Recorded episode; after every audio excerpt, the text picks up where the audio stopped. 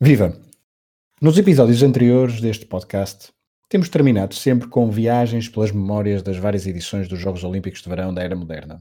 Temos feito um percurso cronológico e hoje seria a vez de falarmos da edição de 1936. Mas, como já devem ter percebido, é impossível deixar os Jogos de Berlim em 1936 apenas para o final do episódio. Por isso, nos próximos minutos, eu, Pedro Fragoso e o Rui Silva. Vamos estar à conversa sobre a primeira edição dos Jogos Olímpicos de Verão da Era Moderna, que serviu de instrumento de propaganda de um regime que estava há poucos anos no poder e que se preparava para, de forma selvagem, levar a sua força para fora da Alemanha. Berlim 1936 não foi uma edição normal dos Jogos Olímpicos. E esse é o tema central deste episódio do Tocha Olímpica, um podcast do projeto Hemisfério Desportivo. Here comes Usain Bolt! Usain Bolt storming through, he takes it again, Blake gets the silver, 9.64! 2 horas 25, 34, não interessa o tempo, é medalha, Rosa Mota é medalha de ouro! He's coming back, he's coming back very strongly, Michael Phelps. Surely he can't do this from this space. Michael Phelps is coming back in five. Is he going to get the touch? No, he's not. Oh, no! He's got it! Oh, he's got it! Olá a todos. Quando foi escolhido o organizador dos Jogos de 1936, Hitler ainda não tinha chegado ao poder por via eleitoral. Foi em 1931 que o Comitê Olímpico decidiu atribuir à República de Weimar a organização dos Jogos de 1936. Berlim já tinha sido escolhida como sede da edição de 1916, que, por causa da Primeira Guerra Mundial, acabou por não se realizar.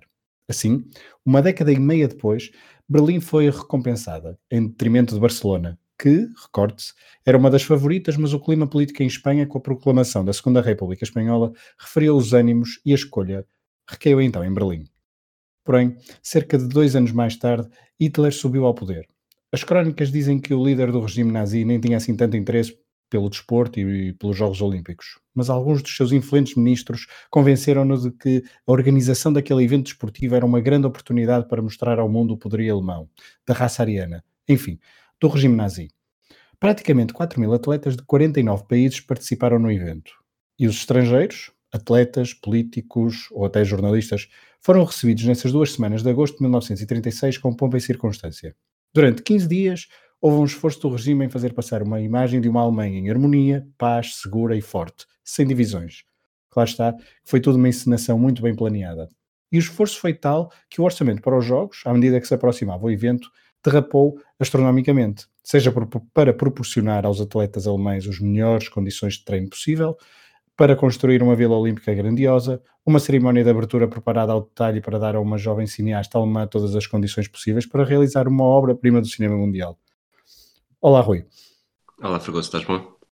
Tudo. Já lá iremos às histórias do desporto desta edição dos Jogos, porque as AI são importantes, mas antes é impossível soltar saltar a dimensão propagandística de Berlim 1936 e todo o aproveitamento do regime nazi às portas uh, da anexação austríaca, checa e também da invasão da Polónia, que viria a desencadear a Segunda Guerra Mundial. Concordas? Concordo, e a tua introdução foi perfeita, aliás, acho que estavas-me a roubar todos os pontos de notas que eu tinha aqui feito para, para, este, para este primeiro segmento do programa. Eu, eu roubei, roubei, os pontos, mas tu podes desenvolvê-los. Claro, eu, claro. Eu fui, fui, muito, fui muito superficial.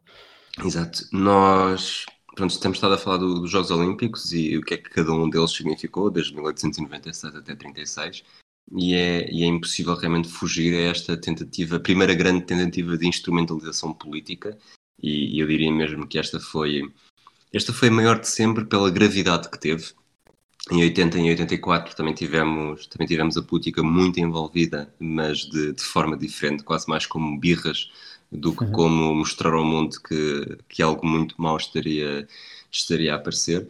E, e tudo, tudo isto foi tentativa de fazer coisas em grande. E, e hoje em dia, uh, pensando em alguns mundiais e grandes eventos que, que são uh, desviados para outras longitudes e latitudes, percebemos que foi algo que, que ficou, não necessariamente com esta gravidade, mas que continua a ser uma visão de alguns regimes e alguns governos de como organizar uma prova desportiva pode ser um, um belo ponto de partida, e aqui o belo é extremamente metafórico, para, para transmitir uma mensagem ao mundo. Rui, nos últimos, eh, nas últimas edições, uma das eh, mais eh, exemplos mais flagrantes disso foi Pequim 2008. Sim, e Pequim, nós falámos um pouco disso no último episódio, quando falámos do impacto dos anfitriões. Uh, a China realmente não, não necessariamente por uma afirmação uh, política de supremacia, mas sobretudo de validação, de validação política. E a China passou de, de cerca de 50 medalhas nos anos anteriores para, para as 100 medalhas e fizeram, fizeram tudo para provar que têm as mesmas condições, conseguem fazer exatamente o mesmo. Eh, também gastaram milhões atrás de milhões uh, na cerimónia de abertura, por exemplo, nas, nas infraestruturas. Eu lembro que na altura falou-se que o cubo de gelo, que era o nome que se dava ao, ao complexo aquático eh, era um dos mais desenvolvidos de sempre, a profundidade, a, distância entre as pistas, portanto tudo, tudo ali favorecia os recordes e tudo ali favoreceu a, a favoreceu não, a, a propagandou uhum. a, a, capacidade tecnológica e de construção e inteligência do, dos chineses. Eh, em Berlim não foi necessariamente dessa forma, também foi construído um estádio com capacidade para 100 mil pessoas, a cerimónia de abertura também foi algo, foi algo impressionante. O, foram os primeiros jogos a terem transmissões televisivas. Eu acho que, óbvio que com, com a evolução tecnológica ia acabar por chegar, mas acho que para Hitler e para o regime era importante que, mais do que as pessoas soubessem que os alemães estavam a ganhar, é, percebessem logo a ver nas imagens que uns que tinham este aspecto ganhavam e outros que tinham outro aspecto perdiam. Uh, também houve uh, as transmissões por rádio também chegaram a um recorde de 41 países. Uh, como falaste também há pouco, a realizadora Leni Riefenstahl recebeu uma verba bastante choruda para, para fazer o filme, que, o filme dos jogos, que realmente é uma obra-prima, mas que acaba por ser construído num, nos alicerces um bocado duvidosos, uhum. com, todo, com todo o sucesso que ela teve, com novas técnicas, mas lá está, eles queriam fazer alguém grande e algo que fosse o, o que acabasse por ser uh, o instrumento definitivo da supremacia ariana no mundo. E, e já que estás a pegar na cerimónia de abertura e também na, nas imagens, uh, de facto, ver imagens de, de, arquivo dessa, dessa cerimónia de abertura, tu há pouco utilizaste o adjetivo impressionante e de facto é, é impressionante. Um, e houve vários episódios nessa, nessa cerimónia de abertura o que mais me o que mais me marcou digamos assim foi um, aquela eterna confusão entre a saudação olímpica e a saudação uh, romana ou saudação nazi uh, em que muitos atletas um, estavam habituados a fazer a saudação olímpica só que ela era praticamente igual à saudação nazi e houve ainda há hoje muita polémica sobre quem é que tinha feito a saudação nazi ou a saudação olímpica, confusão perante um Hitler na bancada em júbilo eh, quando muitas, muitas das delegações percorriam eh, o Estádio Olímpico de Berlim com o braço estendido. Na exceção foram, foram poucas as exceções, eh, nomeadamente a comitiva da Grã-Bretanha, que, consciente do que ali se estava a passar, se recusou e foi bastante sóbria. os Estados Unidos, a Grã-Bretanha e o Canadá estiveram até à última para, para boicotar estes jogos, mas decidiram participar, participar eh, se tivessem boicotado, o Hitler teria ficado bastante uh, chateado, porque lá está, foi uma oportunidade para provar ao mundo que a Alemanha era um país uh, grandioso. São, são dois excelentes pontos que tocas aí e eu espero não me esquecer do que quer dizer em cada um deles. Portanto, o primeiro uhum. são, são as saudações, o segundo são as ameaças dos Estados Unidos e da Grã-Bretanha. Vamos ao primeiro. Nas saudações é preciso, portanto, nós estamos na década de 30 e hoje, com, com um afastamento tão grande, é fácil dizer e ler que, que, na verdade já toda a gente sabia o que é que Hitler ia ser e, e fez o possível. Na verdade não foi bem assim, porque havia, havia um grande respeito, havia alguma admiração. Fala-se, aqui intercruzando com a, com a Grã-Bretanha, a Inglaterra tinha jogado há não muito tempo na Alemanha e os jogadores tinham sido praticamente obrigados a fazer a saudação no início do jogo tanto que há uma história do Stan Coolies, um do. Acho que na altura, agora correndo o risco de estar a cometer um erro, uh, jogava no Wolverhampton. Ele recusou-se a fazer, não jogou, portanto, pressionado pelo embaixador inglês, britânico na, na Alemanha, recusou-se a fazer a saudação, eh, não jogou e depois não voltou a ser internacional. E hoje, tantos anos depois, tantas décadas depois, é visto como, como realmente o único que estava certo e que tomou a atitude eh, corajosa de desafiar algo que já sabia que ia correr mal que já sabia correr mal. Passamos para o segundo ponto, houve muitos, muitos, muitos atletas que se recusaram uh, a participar nestes jogos. Uh, os Estados Unidos e a Grã-Bretanha uh, chegaram a pensar em boicotar e foi também isso que fez pressão suficiente para Hitler ceder, porque mais do que impedir o acesso de qualquer judeu aos jogos, Hitler queria sim ter um palco que fosse que servisse para legitimar e validar a intenção de, de provar a supremacia ariana. E se não ter os Estados Unidos, que os Estados Unidos já nesta altura eram o grande país mundial uh, do desporto e dos Jogos Olímpicos, seria um, um, um, duro golpe. Portanto, o que ele fez, e para provar uh, ao patente uma máscara de boa fé, uh, foi permitir que, que alguns judeus uh, participassem, não só no, não só nas outras seleções, porque isso aí realmente não teria, havendo alguma pressão uh, quase intangível para, para as equipas não se apresentarem, até porque os próprios atletas não queriam, tinham receio. Alguns deles até tinham fugido da, da Alemanha e da Europa graças à tensão que existia, eh, mesmo na Alemanha nazi, e para provar que, que tinham exatamente as mesmas oportunidades, os mesmos direitos, eh, houve espaço para, para atletas judeus a participar, e aqui o destaque vai para alguém que vamos falar também mais à frente, a Helene Mayer, uma esgrimista, eh, que acabou por ser, por ser uma chapada de, de luva, luva branca no, no Hitler.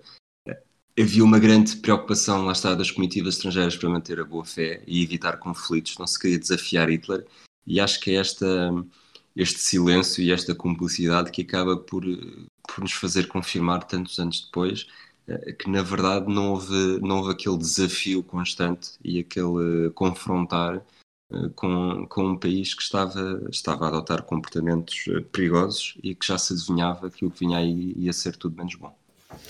É, eh, há pouco falavas do, tanto do, dos judeus, é preciso lembrar que, por exemplo, estamos em 1936, a Noite de Cristal dá-se apenas dois anos e pouco depois, mas as leis de Nuremberg já estavam em, em vigor, portanto já havia uma perseguição um, aos judeus uh, bastante forte, um pouco então atenuada neste, nestas duas semanas e na preparação para, este, para estes Jogos Olímpicos e mais à frente então falaremos da tal um, atleta que participou na esgrima e que foi a tal Chapada de Luva Branca que o Rui falava, há pouco falavas de, de Stan Coolidge, de facto confirmo que é Paul uh, boa memória Rui, um, e eu queria, queria apenas deixar aqui uma, uma, uma citação do, do embaixador francês no final uh, dos jogos ou durante os jogos, num telegrama que enviou para, para, para o governo, para o seu governo em, em Paris, em que ele diz qualquer coisa como, e cito, uh, não cito ipsis verius, mas cito, porque a tradução foi de, foi de outra língua,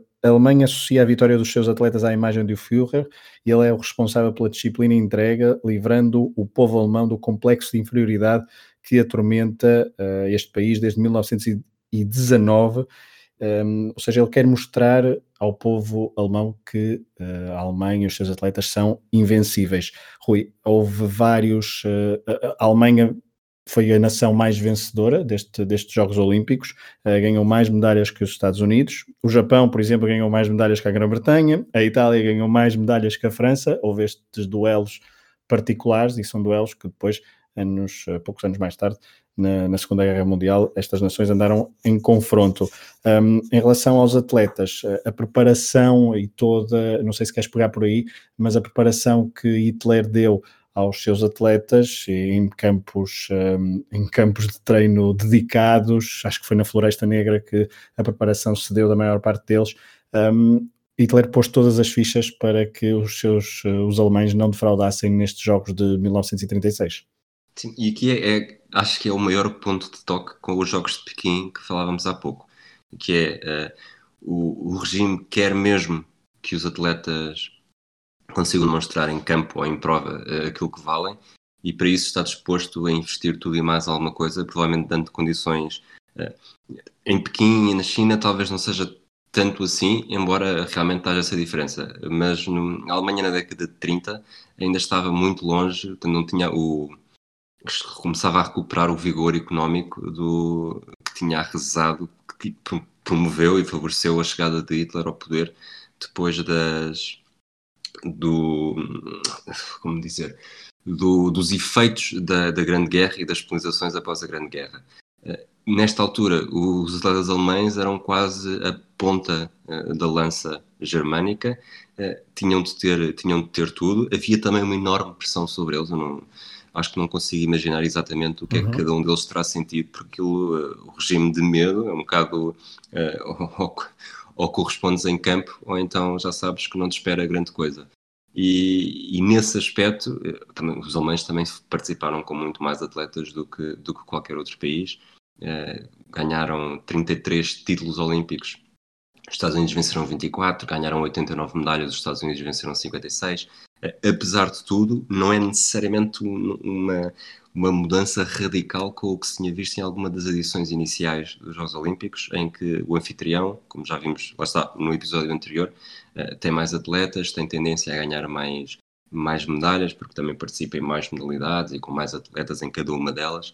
Portanto, há esse, há esse aspecto. Mas há também claramente aqui, e que não havia nos outros, essa enorme vontade de mostrar que, que, realmente há esse, essa supremacia. Portanto, em qualquer uma das provas, e eventualmente depois vamos ver isso também mais à frente, uh, há sempre aquela, aquela dicotomia nós contra eles, sendo que que todo o império, uh, o império de, de, ideologia de Hitler, está alicerçado nisto, porque de que vale estar a transmitir, imagina, estar a transmitir uma, uma prova de salto em comprimento em que depois um atleta norte-americano de origem africana consegue bater o melhor exemplar germânico, ariano, eh, que vai completamente contra aquilo que, que tinha sido propagandeado e, e, e tentado legitimar, legitimar-se durante os anos anteriores.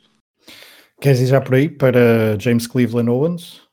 Vamos. Ou, queres, ou tens aí algum ponto antes para. Só, para... só duas ou três curiosidades antes, antes de entrarmos okay. mesmo nos atletas a fundo, portanto, depois uhum. voltas a dar-me. Voltas a, dar me voltas a dar-me a dica. Uh, foi os primeiros jogos em que houve a passagem da tocha olímpica. É, já também tinha aqui, exatamente, é verdade. Já que o nosso podcast se chama Tocha Olímpica, temos mesmo de falar sobre isto, tanto entre Atenas e a cidade anfitriã. A cerimónia de abertura foi a 1 de agosto de 36. Foram os jogos em que se percebeu que as bandeiras do Haiti e do Liechtenstein eram muito idênticas. A partir daí, conta a lenda que o Liechtenstein adicionou uma coroa Houve 25 modalidades, como falámos há pouco, a Alemanha teve o recorde de participantes de 348, os Estados Unidos teve 310, Portugal teve 19. Uh, eh, ganhámos uma medalha, Domingos de Sousa Coutinho, José Beltrão e Luís Meni Silva venceram no concurso de saltos de obstáculos uh, equestre, portanto hipismo. Uh, Portugal competiu ainda no atletismo, esgrima, vela e tiro.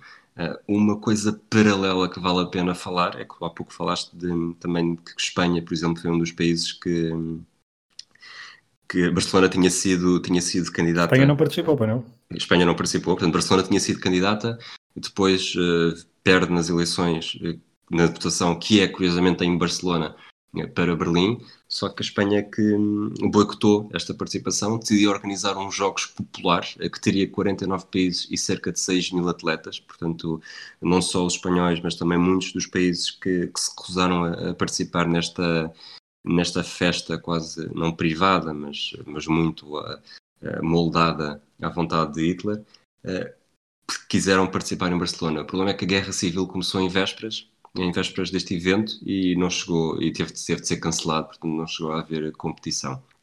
Uh, agora sim, acho que estaremos prontos para, para entrar nos atletas.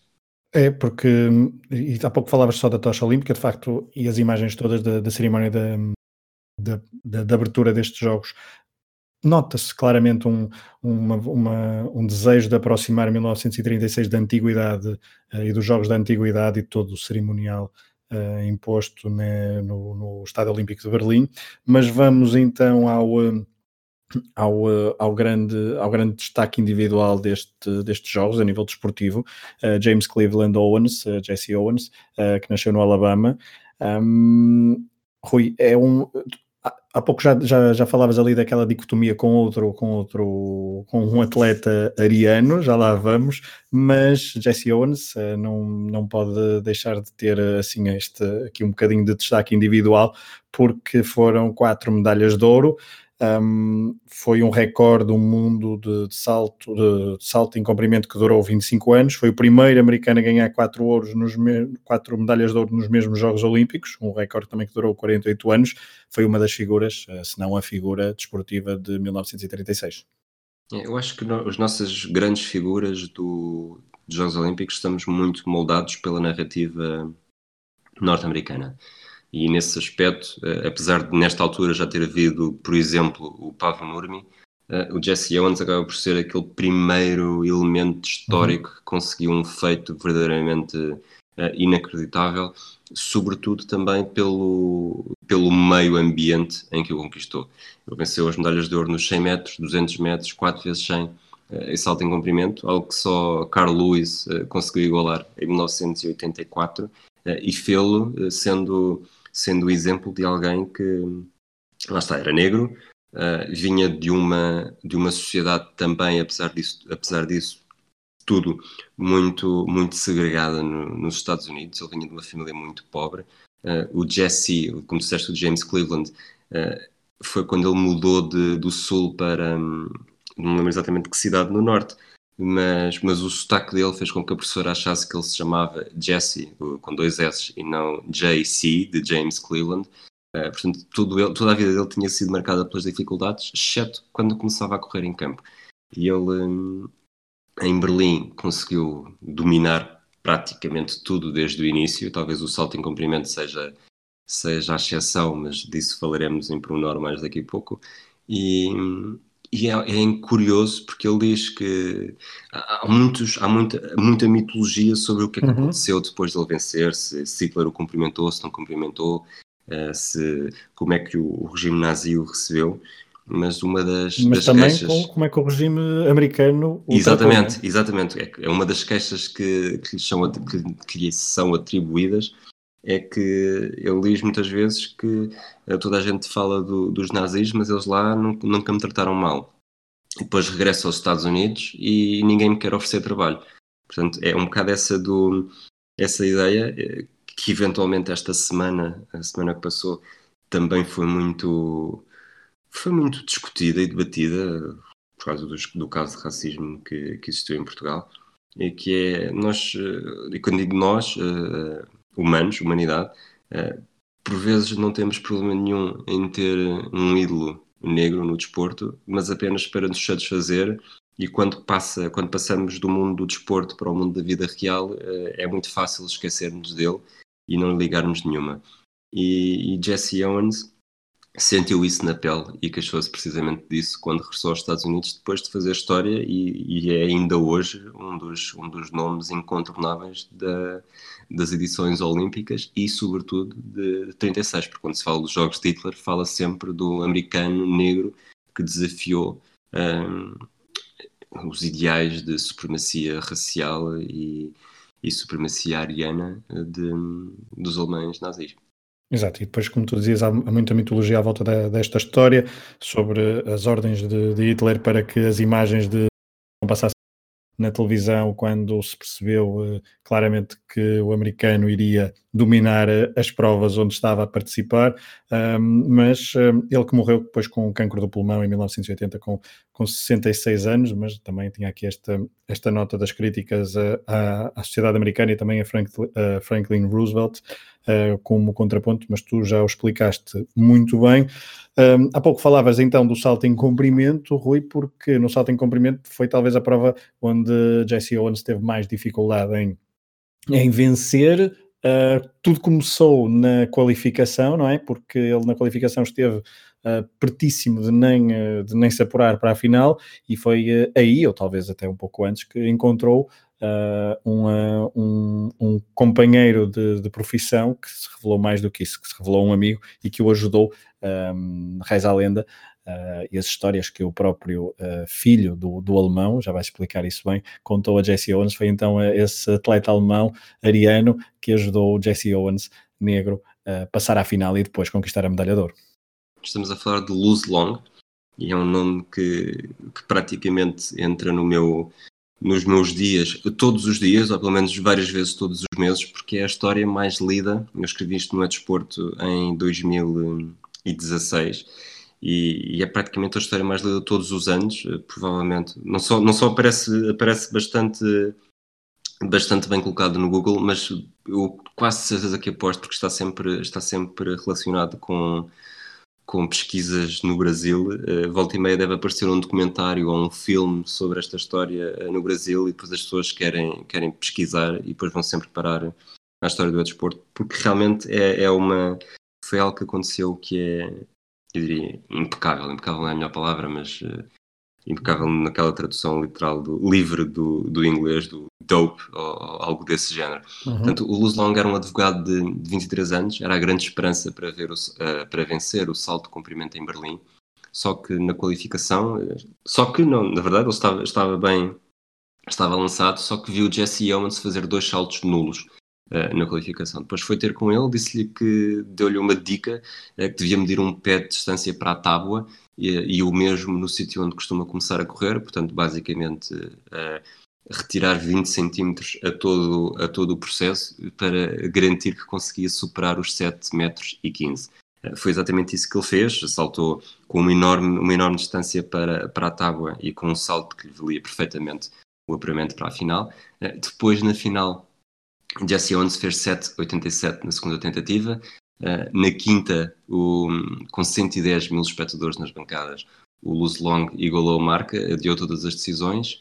Uh, depois, o resto da história, sabe-se que a Owens melhorou a marca em 7 centímetros logo a seguir, acabou por, uh, por saltar 8 metros e 6 no último ensaio.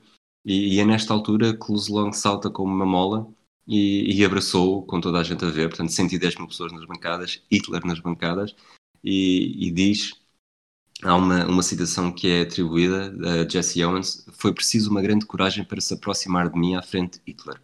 Podem derreter-se todas as medalhas e troféus que não serão suficientes para a amizade de 24 quilates que sinto por ele neste momento.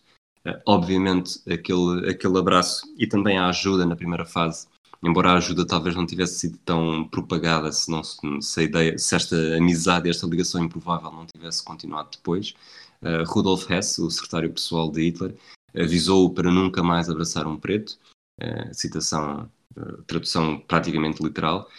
Depois dos Jogos Olímpicos, o Luz Long serviu na Wehrmacht, combateu uhum. na Sicília, onde acabaria por morrer em 1943. em 1942, continuava a trocar correspondência com, com Jesse Owens e numa das últimas cartas terá dito o meu coração diz-me que esta será possivelmente a última carta da minha vida. Se for assim, imploro-te uma coisa. Quando a guerra terminar, por favor, viaja até a Alemanha, encontra o meu filho e conta-lhe sobre o pai. Conta-lhe da altura em que a guerra não nos separava e conta-lhe que as coisas podem ser diferentes entre as pessoas neste mundo.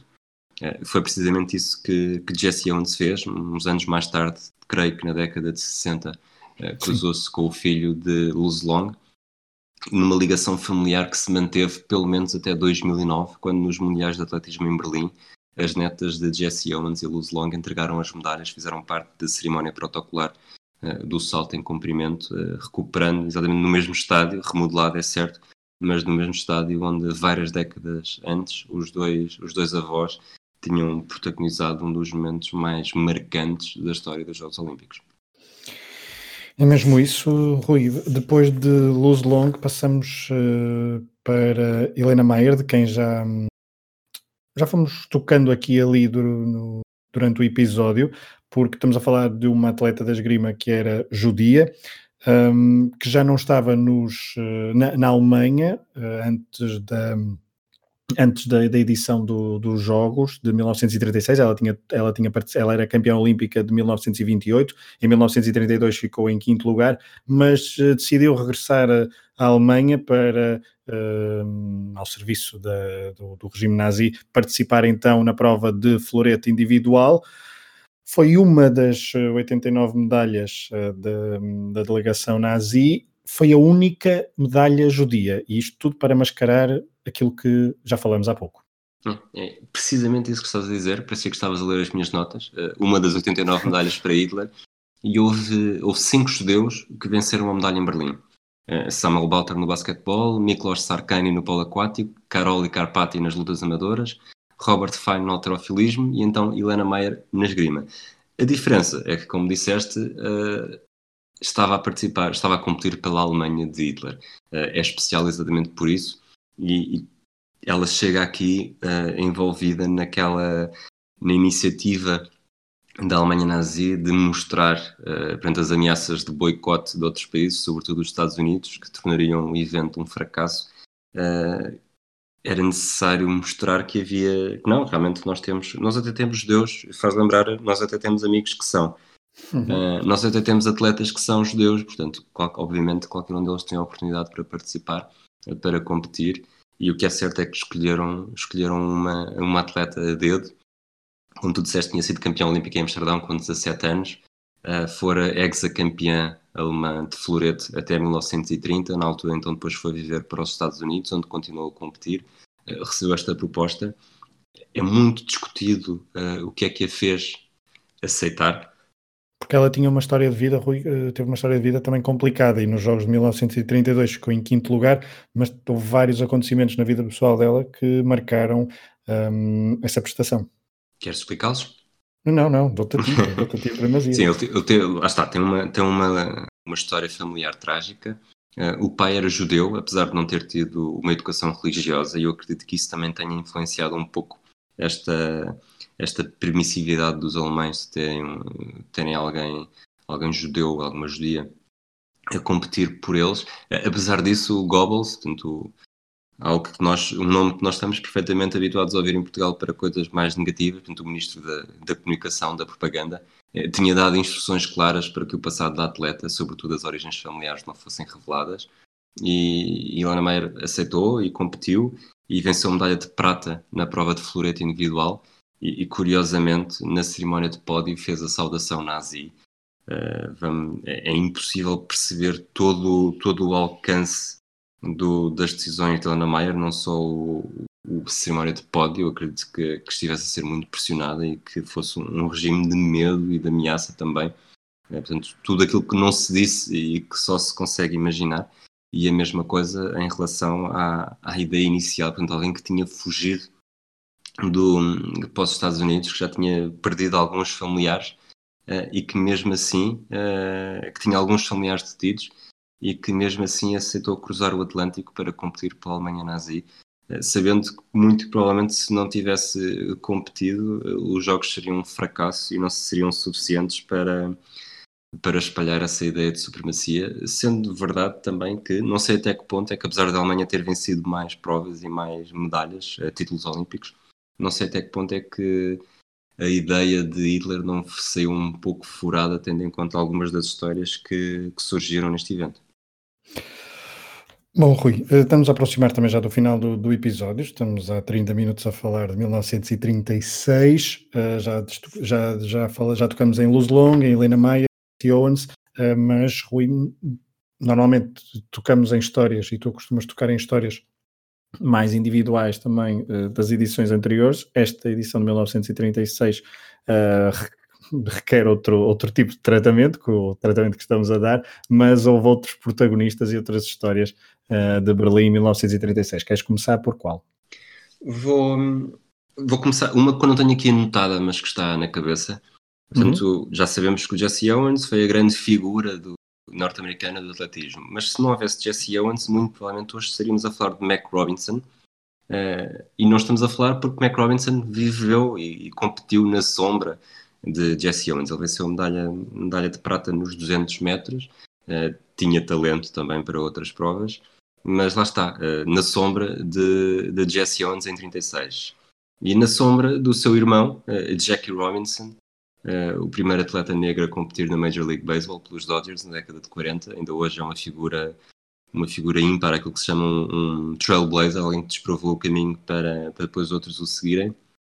Mas é, é estranho que alguém com tanto talento, é, como, e agora estou a falar de Mac Robinson novamente, alguém com tanto talento, alguém que venceu medalhas olímpicas, alguém que, que foi uma figura ímpar no desporto, é, tenha esta, esta, este azar de ter não só nos seus Jogos Olímpicos, como também na sua própria casa, ser, ser ofuscado por talentos ainda, ainda maiores. Uh, passando de, de Mac Robinson e agora se calhar são, são duas histórias, são mais duas histórias pequenas, eu acho que faço, uhum. as, faço as seguidas, se não te incomodares. Claro, uh, uma pequena história primeiro de um, de um alemão chamado Tony Merkant. Ele venceu uma prova de sprint no ciclismo de pista. Uh, portanto, afinal tinha, havia várias eliminatórias, iam fazendo duelos. Na final havia três corridas e o ouro ia para o ciclista que vencesse duas, duas delas. Ele venceu logo as duas primeiras mas os holandeses, portanto, ele derrotou um holandês e a comitiva holandesa protestou que o alemão se tinha atravessado à frente do seu atleta. Portanto, a decisão foi para, foi para a organização, averiguou a situação e chegou a uma conclusão que eu escrevi aqui que é escandalosa. Ou seja, houve de facto infração, mas decidiram manter a vitória. Podiam ter repetido, podiam ter penalizado o atleta, podiam ter repetido uh, essa, essa manga da final, mas não.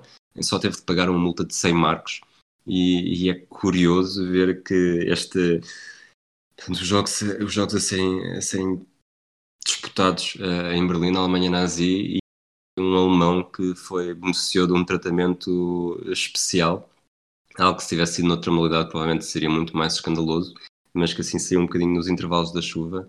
Uh, em relação a Tony Merkens, anos mais tarde, depois de se ter tornado profissional, combateu pela Alemanha na frente oriental e morreu de meningite já depois de ter sido ferido com gravidade pelo governo, uh, pelo exército soviético, peço desculpa. Uh, outro caso, um caso muito mais de alguém que morreu para alguém que chegou a ser dado como morto, neste caso como morta, a Betty Robinson. Ela tinha vencido a medalha de ouro nos 100 metros e nos 4 vezes 100 em Amsterdão, 1928. Uh, tinha 16 anos nesta altura Uh, tinha feito apenas duas corridas uh, antes de chegar aos Jogos Olímpicos, porque ela foi, foi descoberta enquanto corria atrás de um comboio. Uh, depois, em 1931, teve um gravíssimo acidente de aviação, chegou a ser declarada como morta.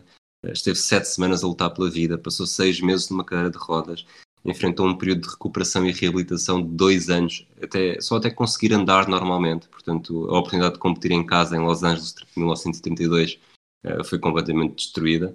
Mas apareceu em, em, grande plano, dentro do possível, em, em, Berlim, de forma espantosa, para competir na estafeta dos 4 vezes 100 e conseguiu mais uma medalha de ouro, eh, beneficiando, é certo, de a Alemanha ter deixado de cair o testemunho no quarto e derradeiro percurso, ganharam com 7 décimas sobre a Grã-Bretanha e para ela foi realmente uma ser campeã olímpica numa segunda vida, quando provavelmente ninguém daria nada por ela já, quando passou por aquele período tão, tão mau do, após o acidente. E pronto, uh, fechamos o pano de, da edição de 1936 com estas histórias uh, mais pequenas, depois de um episódio onde tocamos então um, numa, numa, edição dos jogos que foram uh, instrumentalizadas para a propaganda do regime nazi, com algo também destaque para, por exemplo, Helena Mayer, Luz Long ou Jesse Owens.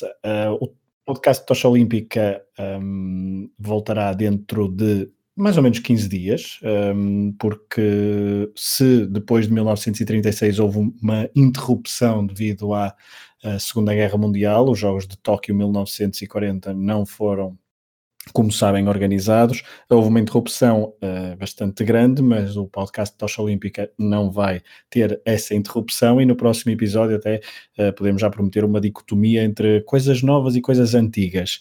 Um, não se esqueçam, tal como o Rui dizia há pouco, do portal É Desporto, onde podem ir consultar então uh, nesse portal uh, todas as histórias que o Rui nos tem contado, ou seja, depois de ouvirem, podem ir ler com mais pormenor se uh, tiverem esse interesse e curiosidade. Um, também não se esqueçam de ouvir os outros podcasts do Hemisfério Desportivo, o Matraquilhos, o 24 Segundos, o Atlas de Bolso, o Última Chicane um, Estou-me a esquecer de alguns, já estou uh, completamente. Ah, o desconto de tempo, obviamente, Exatamente. e também o São Mais Uma Seis, já são, já são alguns e agora estava, não tinha aqui a cábula. Uh, Rui, foi um prazer então falar contigo destes jogos que foram bastante uh, marcantes então pelas más razões em 1936, mas tiveram este uma ou outra história que nos reconcilia com o desporto. Um abraço, Rui. Um abraço, até a próxima.